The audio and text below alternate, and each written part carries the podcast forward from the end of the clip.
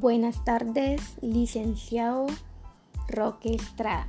Es un gusto saludarlo. Bienvenido al podcast. Mi nombre es Kellen Andrea Ortega Valencia.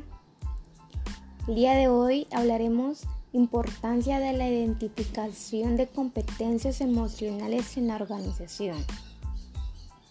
Acá encontrarás importancia de competencias emocionales. Podemos categorizar las competencias en técnicas profesionales, participativas, personales, básicas, clave, genéricas, transferibles, emocionales, socioemocionales. Vamos a exponer las competencias emocionales como un sujeto de las competencias personales una vez expuestas las competencias emocionales, las vamos a clasificar en cinco grandes bloques. Conciencia emocional, regulación emocional, autonomía emocional, competencia social, habilidades de vida y bienestar. En este artículo vamos a considerar las competencias emocionales en los diferentes ámbitos de trabajo, tales como la empresa, la salud y la educación, así como clasificar entre inteligencia emocional, competencia emocional, educación emocional.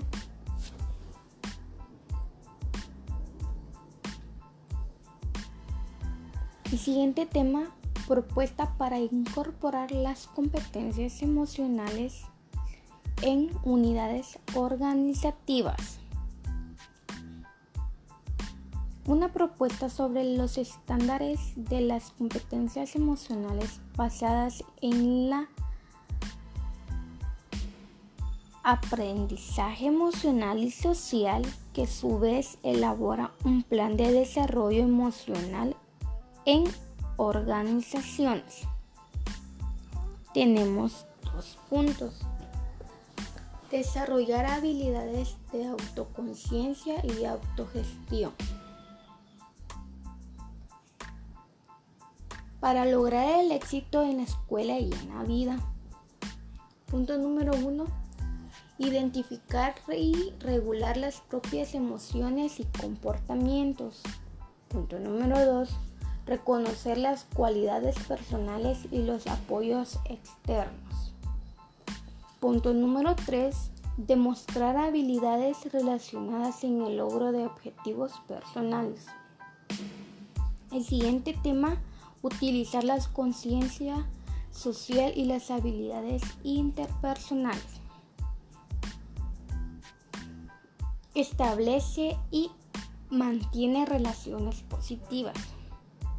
Punto número uno, reconocer los sentimientos y perspectivas de otras personas. 2. Reconocer las similitudes y diferencias entre individuos y grupos. Punto número 3. Utilizar habilidades de comunicación y competencias sociales para interactuar de forma efectiva con los demás. Punto número 4. Demostrar la habilidad para prevenir, manejar y resolver conflictos interpersonales de la constructiva.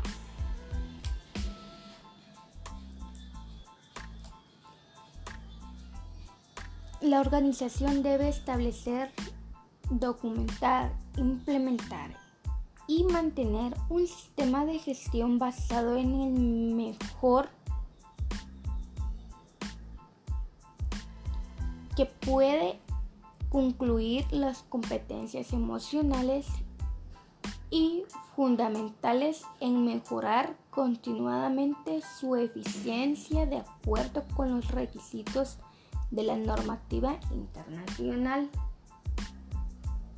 Entre ellos encontramos Determinar los procesos necesarios para el sistema de gestión y su aplicación a través de la organización. Número 2. Determinar la secuencia e interacción de otros procesos. Número 3. Determinar los criterios, métodos necesarios para asegurarse de que tanto la operatividad como el control de estas sean eficaces y eficientes. Número 4. Asegurarse de la disponibilidad de recursos e información necesarios para apoyar la operación y el seguimiento de estos procesos. Número 5. Realizar el seguimiento, la medición, cuando se aplica y el análisis de estos procesos. Número 6.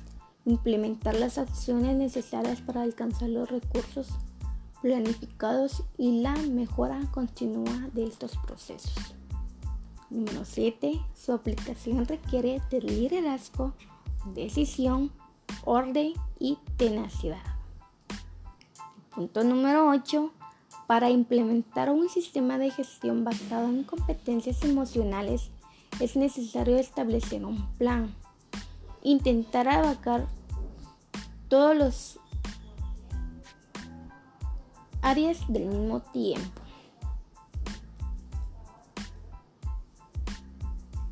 Para concluir, algunas competencias incluidas en cada una de, las dimensiones, como puede ser marcado de las competencias sociopersonales en donde incluimos el sujeto de las competencias emocionales. Sociopersonales encontramos motivación, autoconfianza, autocontrol, paciencia, autocrítica, autonomía, control del estrés, asertividad, responsabilidad, capacidad de toma de decisiones, empatía, capacidad de prevención y solución de conflictos, espíritu de equipo al turismo. En técnica personales, dominio de los conocimientos básicos y especializados, dominio de las tareas y destrezas requeridas en la profesión, dominio de las técnicas necesarias en la profesión, capacidad de organización, capacidad coordinación, capacidad de gestión del entorno, capacidad del trabajo de red, capacidad de adaptación e innovación. Y relacionados con las competencias de las emocionales en los procesos de selección del personal en las percusiones de un buen, de un buen liderazgo.